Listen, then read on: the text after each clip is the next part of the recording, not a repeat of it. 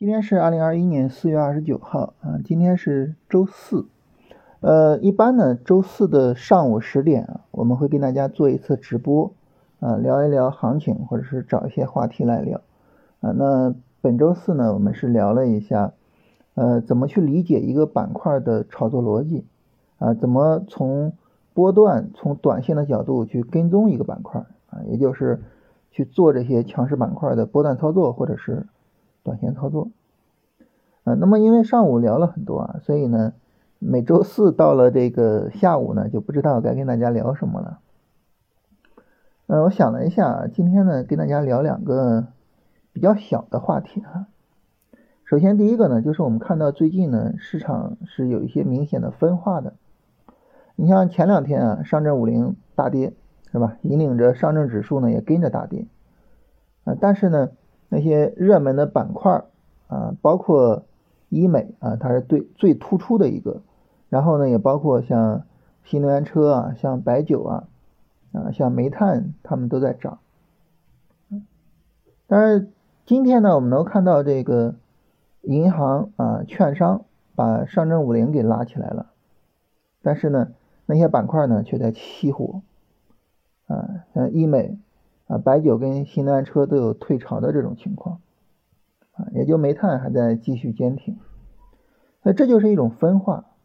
那么这种分化呢，它是市场调整过程中的一个很正常的现象。为什么呢？因为资金不足啊。你像市场在上涨的时候啊，呃，可能有比较多的资金啊，然后呢来到这个市场里边，有的资金呢去追逐市场热点。啊，有的资金呢去买这些比较稳健的蓝筹股、白马股啊，所以所有的板块、所有的股票呢，大家一起涨。但是市场一调了啊，没有足够的赚钱效应了，哎，资金不来了。那没有足够的资金，这个时候呢，啊，那这个时候可能就是说，我们需要把资金集中起来啊，去专攻某一些板块。那当我们把资金集中起来去进攻某一些板块的时候，就会导致市场出现分化。所以在市场的调整过程中啊，这种分化呢是比较容易出现的，啊，也是一种非常正常的现象。这个时候呢，我们要去看这个市场分化现在是谁比较强啊？如果说呢是指数在调，但是呢市场热点哎走得很好。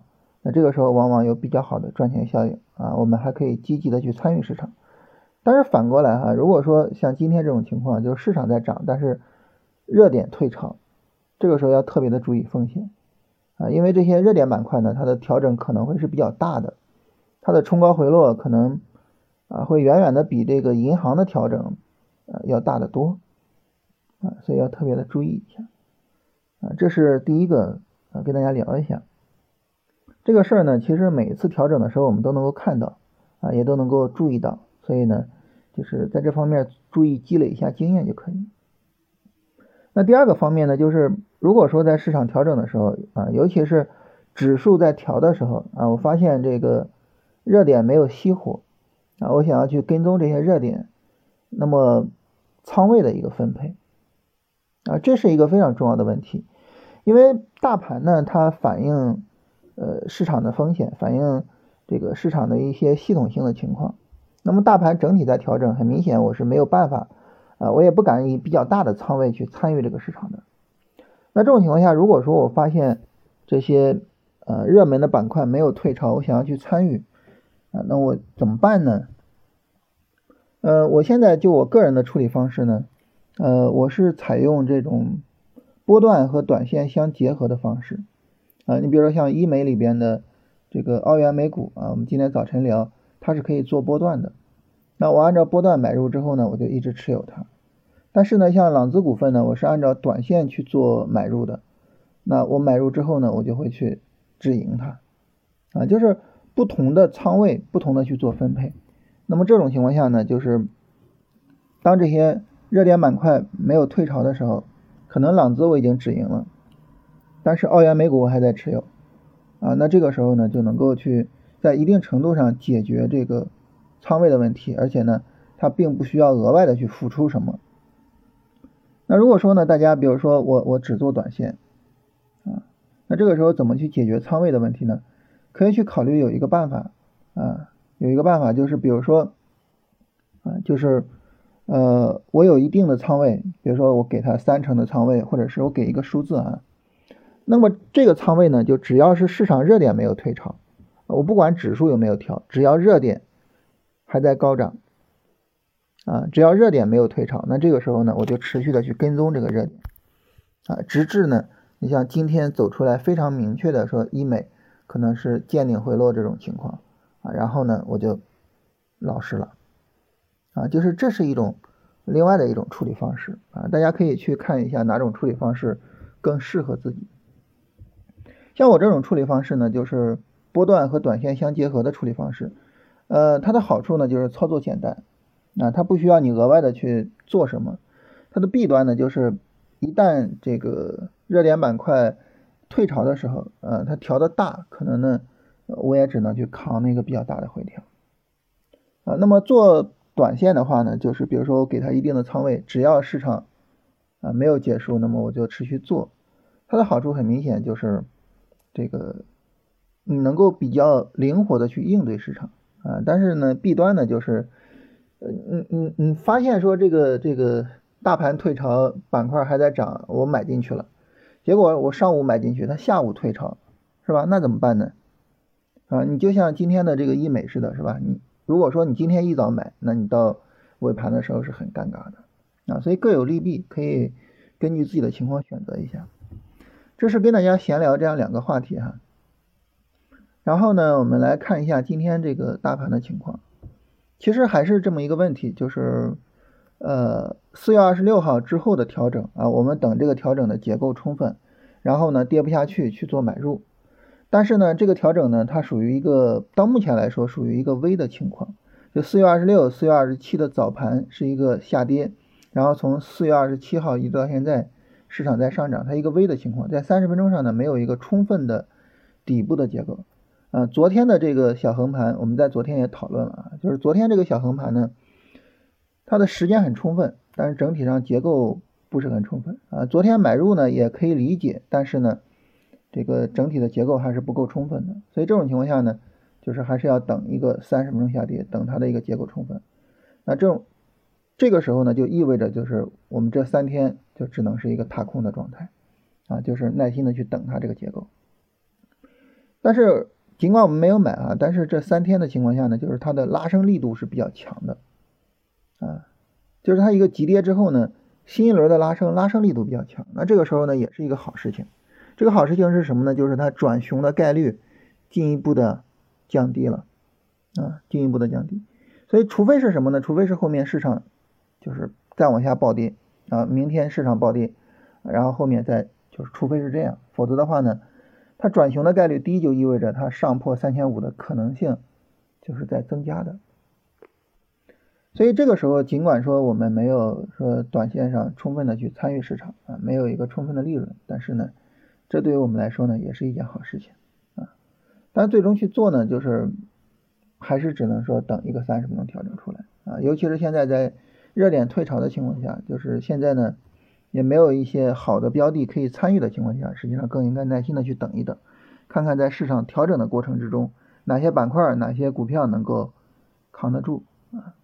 这是关于大盘的情况啊，就是我们呃整个呢就是存在着一个踏空的情况啊，这个呢可以事后再好好的去反思一下。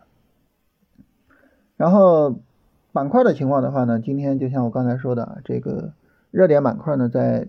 整体上退潮，啊，你像爱美克不是像那个 医美这一块啊，那么他们这个整体上还是有几只股票在涨停，但是呢，呃，指数已经在往下调啊，然后很多的个股其实已经没有办法延续了啊，然后像芯片呢，也是今天有一点表现，但是整体的指数表现不够好。今天总体上涨呢，就是像银行、像券商啊，他们在。拉升市场啊，当然这些板块呢，因为它整体上板块比较大啊，你想要让它出现很多涨停股也不现实啊，他们就是指数涨得好，但是呢，没有那么多的涨停股，所以这个时候其实还是有一点就是，呃波段操作这个东西，就是通过波段做呢，能够尽可能的帮助我们去做到什么呢？就是你长时间的去持有它们，然后呢能够更好的去做到这个利润。这是大盘和板块的情况，然后来看一下大家的问题啊。有朋友问说，零零二三零八能不能做？呃，微创股份这个股票明显调的比较强啊，这个没法做。然后金发拉比是不是龙回头？那么很明显啊，这个金发拉比呢，它是呃就是医美这个板块啊，然后前面持续涨停之后呢，中间调了三天。调完这三天呢，今天又一个涨停，这很明显是一个龙回头，但它整个调整并不充分，只调了三天的时间。呃，昨天没有买股票，今天又没有三十分钟调整，大盘微转了，是不是直接踏空了？那么从这个角度上来说呢，我们得说就是这三天是有一个踏空的情况啊，这也是需要事后去好好的反思一下的，就是你比如说昨天那个买入是不是可以去做买入？从事后的角度看啊，去反思这个事情，然后对于未来的操作去有一个指导，或者是有一个呃优化的空间。然后呢，这三天的踏空，它是不是值得的啊？就是这些事情可以好好的去思考一下。北汽蓝谷能不能做？北汽蓝谷调的也稍微大一些，嗯。仓位比是按照成本价在买入的时候算一次，还是每天跟踪现价重新算？这个应该是在买入的时候去算，你不用搞得太复杂，就买入的时候去做一下就可以了。零零二九二二怎么样？一个，这只股票它不算太强，因为它整个上涨过程中没有什么涨停股啊，就是。而且呢，它整体的这个大势呢也不是很好，整体上还是一个下跌的趋势，并没有真正的完成呃对波段高点的突破，所以这只股票我不太能够进入到我的视野里边，然后我我我是很难去做这样的股票的。呃，龙回头有强力拉升啊，这个有这么一个要求啊，这个要求的标准是什么？这个要求的标准呢，就是首先呢。它所处的板块应该是在某一天，啊，引领过大盘，啊，也就是说，它的板块涨幅、它的涨停股的数量以及呢涨停股的比例是在大盘之中呢，它是比较多的，引领过大盘，就是它身处于这么一个强势的板块中，你一定要认识到这一点，就是我不能够直奔个股，我一定要看它的板块的情况，啊，这是第一个，第二个呢就是。这个个股在上涨的时候呢，它应该有涨停啊，应该有一个强力的拉升，所以就是重点是这样两点啊。但是你说有没有一个具体的标准？比如说涨百分之多少是强力拉升？这个没有具体的标准啊。重点的就是它在一个呃强势板块之中，并且呢它自己有一个明显的强力拉升，然后突破前高。呃，煤炭 ETF 的情况啊，煤炭 ETF 呢？它是不是有一个背离？我们来看一下煤炭 ETF 的这个走势啊，就是你不用太早去对它做判断，因为它还是一个三十分钟的拉升过程，它没有一个充分的三十分钟调整，所以不用太早对它做这种背离的判断。就是你说这个背离呢，它可能只是一个很低周期的一个背离，可能五分钟的或者什么的，它并没有一个三十分钟的充分调整，这个时候呢？就不会有三十分钟的充分的背离。常熟气势怎么样？呃，常熟气势的话呢，它是前面三个一字板啊，然后再调整。呃，那么因为三个一字板它没有一个充分的换手，所以这个时候呢，在高位调整的时候，它就需要有一个充分的换手来消化一下获利盘。啊，那么在这样的情况下呢，我们能够看到市场有一个充分的放量啊，不用太担心。这个量能是长熟期是上市以来的最大的量能啊，但是不要觉得说很担心，或者说是不是主力出货或者什么，不用太担心这个问题。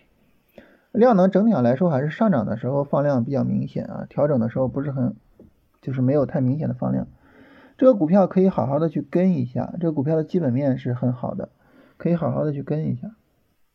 南钢股份这个我之前已经屏保掉了。呃，经常说调整不够啊，然后呢又说调整调整幅度多少才能够入场？呃，我们一般不要求调整幅度，一般是要求调整时间。呃，一般情况来说呢，调整如果能在七根 K 线左右，就是一个比较充分的调整。啊，我们会要求一个调整时间，然后呢，在调整时间够的情况下，它最好没有大的空间啊，最好没有大跌。呃，如果有大跌的话，实际上这个时候呢，就是说明这个它还是有一定的卖出的力量，这时候其实是不好的。就最好有足够的时间，但是没有足够的空间。有朋友说，这个老师说，随着时间的推移，空间没有拓展就是一个好的走势啊。但是呢，有时候呢又说这个时间长了不好，那么它是不是矛盾的？这个并不矛盾啊。时间长不好，主要是指什么情况呢？就是那种振幅大的、振幅大的那种调整啊，时间长了是不好的。呃，这个最早呢，我记得是跟大家聊那个香雪制药。这都已经是非常非常早之前的事情了，都已经是在去年啊，去年香雪制药是在去年九月中旬的时候跟大家聊的，就是它是在高位走那个震荡啊，那么它在高位走这个震荡呢，那么因为它的振幅比较大，所以调的时间长了就不好。但是如果说振幅小啊，你像中矿资源，咱们昨天聊是吧？然后大家就说这个中矿资源横的时间是不是够长了？它够长了。啊，那么这个振幅小，它的时间再长一些也没有关系。那如果说振幅大、时间长怎么办呢？就是走一个下上下，啊，就整体上有一个充分的结构，这样会好一些。也就是两种情况比较好。第一，振幅小，调整幅度小，但是时间长。第二呢，振幅大的情况下呢，走一个下上下的 N，就是能够看到明显的下上下的结构，啊，这个呢也会比较好。啊，但是呢，如果说振幅比较大，就调整幅度比较大，同时呢时间又比较长，啊，这样是不好的。呃，越听越觉得自己的操作有问题啊，但是呢新的方法又没有学会，结果就搞得最近没有跑赢大盘。首先最近没有跑赢大盘，这个不用不用觉得是什么问题哈，因为最近大盘本身呢也不是说我们赚钱的时候，是吧？第二个呢，就是我我总是在强调一点。呃，我们对于自己的学习呢，应该是两个。第一呢，就是不要给自己太大的压力或者是过高的要求，我们应该允许自己有一个过程。第二呢，就是我缓慢而坚定的往前走啊，只要你能够坚定的往前走就可以。所以呢，就是不要给自己太大的压力。呃，辅助升值有哪些股票啊？能不能跟大家说一说？呃。有一个公众号啊，之前叫研报社，我现在不知道它改成什么名字了啊。呃，这个公众号呢，那么它几乎每天都会根据这个当前的市场热点去推一下相关的个股啊，大家可以关注一下这个啊。然后哇，我我为什么要给别人做广告？然后另外还有一个啊，他现在的名字叫研讯社啊。呃，另外还有一个呢，就是。这个呃，选股宝那个 A P P，在那个 A P P 里边呢，也能够找到这个概念，大家可以去看一下。华阳集团，华阳集团这个调的有点大，没法做。呃，能否讲一下个股叠加板块或者是大盘的 K 线？这个我昨天说了啊，我在问答里边说了，你可能没有听到。就是当你个股的 K 线叠加大盘的时候。啊，你一动，你发现它上下动，这个很正常，是因为呢，它在计算的时候是以最左边的 K 线作为起点的，你一动，最左边的 K 线就变了，所以呢，它的上下起伏也会变。那这个时候怎么办呢？就是你找到你要对比的那一段行情，呃，然后呢，以那一段行情的起点作为最左边的 K 线，这样就可以了。呃，有朋友问，选股宝的风口是针对 A 股的，有没有介绍港股的？我我个人不做港股，所以我没有关注过这方面，不太清楚啊，不好意思啊。三十分钟和日线的顶背离一般会持续多久的影响？这个呢，就是呃一个顶背离的话，它最大的影响就是后面的那个短线。顶背离带来一个短线下跌，如果说跌的比较厉害，那么后续可能持续的跌下去。呃，但是呢，呃如果说跌的不厉害，可能会再拉一波。你像。朗姿的那个三十分钟背离很快就再拉了一波，是吧？我当时也说了，朗姿是一个小波段，很有可能再拉一波，所以就是不要老去在意那个顶背离啊，它能够影响的就是后边一波下跌。方法很好，就是一般人做不好，对各方面的要求都很高。嗯，方法这个东西呢，总是要去做这个训练的啊，通过一段时间的训练，能够去掌握好它。嗯，但是总体上来说呢，我是觉得龙回头的这个思路呢，它对于我们的要求相对来说是比较低的。首先呢，就是从交易能力上，它可能要求你一个中等水平的基本面，一个中等水平的技术面就可以，就是它对于你各方面要求都不高。第二个呢，它不需要你提前选出来龙头股啊，你只需要事后能够看到谁走得好就可以了。第三个呢，就是它通过调整帮助我们去筛选。呃，走得好的板块和个股，以及呢无法延续的板块和个股，这方面呢也不需要我们自己提前做判断，所以总体上来说呢，我觉得这个思路还是要求比较低的。嗯，交通运输这个板块，交通运输这个板块呢，其实你应该去做一个更加细分的东西。你比如说像海运，海运这个呢就属于是这个市场从去年啊一直在热炒的。但是其他的这个方面呢，可能就没有那么的重要，所以这个时候需要去细分一下。那么整体上来说呢，就是呃海运还是比较强的，整体上来说还是比较强的，就是还是可以去做跟踪啊。最近一直在做跟踪，但是前面海控涨起来之后，整个调整比较大，然后呢不好做，而现在这一轮上涨呢，涨得最好的又是海控啊，中原海控。所以总体上来说，这个行情不太好做，我们没有参与，就是一直在看，但是并没有参与。啊，这是大家所有的问题。